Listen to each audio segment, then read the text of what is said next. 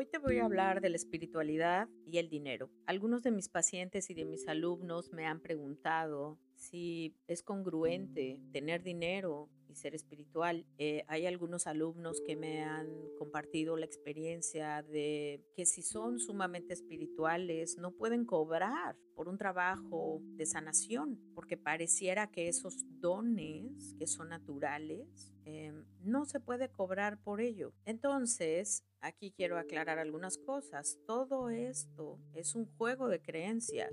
Dependiendo del sistema familiar en donde estés y de las circunstancias que has tenido a lo largo de tu vida, es el conjunto de creencias que has generado acerca del dinero. Y probablemente, si tú tienes ese tipo de creencias en donde si tú eres espiritual y quieres eh, hacer sesiones, no sé, energéticas, eh, Reiki, Theta Healing, barras de Access, eh, hay quienes eh, piensan y sienten que no pueden cobrar por este, estas sesiones de sanación. Esto depende de este sistema de creencias. Y bueno, también vamos a hablar que en el colectivo también hay eh, creencias impregnadas en donde si alguien tiene ciertos dones, con esos dones no se comercializa. Repito, son creencias. A lo que te quiero invitar hoy es a que realmente recapitules primero tu relación con el dinero y si solo te pasa con las sesiones holísticas o en general te cuesta trabajo cobrar por algo, por algún servicio que tú des. Probablemente te vas a encontrar con la sorpresa, también te va a costar trabajo. Tenemos que ver en cada caso, va a ser una experiencia distinta. Lo que quiero es que tú descubras la tuya. La espiritualidad no está peleada con el dinero,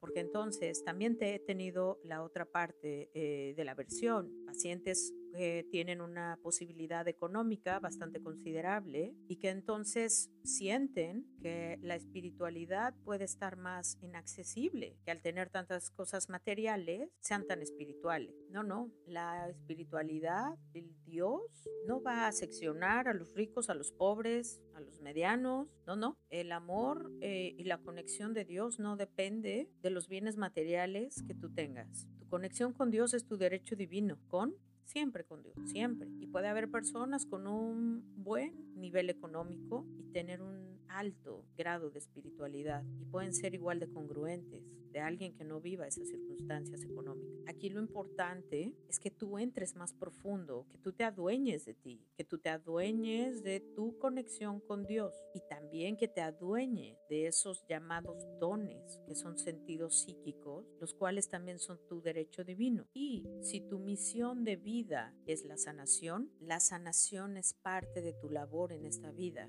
mientras estés en ese cuerpo encarnado, vives en un mundo material. Y en este mundo material, el principal motor que te hace llegar a más personas, siempre vas a tener que meter algo de dinero. Todo se mueve por el dinero. Sé que estamos generando una nueva conciencia en donde se apela al trueque, se apela a algo más autosustentable. Estamos en un proceso de eso, sí, pero la realidad hoy es que el dinero sigue siendo lo más fuerte. Y si eso es así, tu trabajo como sanador es un trabajo y es un trabajo de vida, es un trabajo de misión de vida. Y eso implica que tú mereces un pago, una remuneración por ello. Y esto también va para quienes reciben sanación, terapia de aquellos que nos dedicamos a esta misión de vida es que sepas que este es nuestro trabajo, así como muchos tienen distintos trabajos este es el nuestro y es totalmente válido recibir remuneración. Te dejo con esta reflexión hoy y nos estamos viendo muy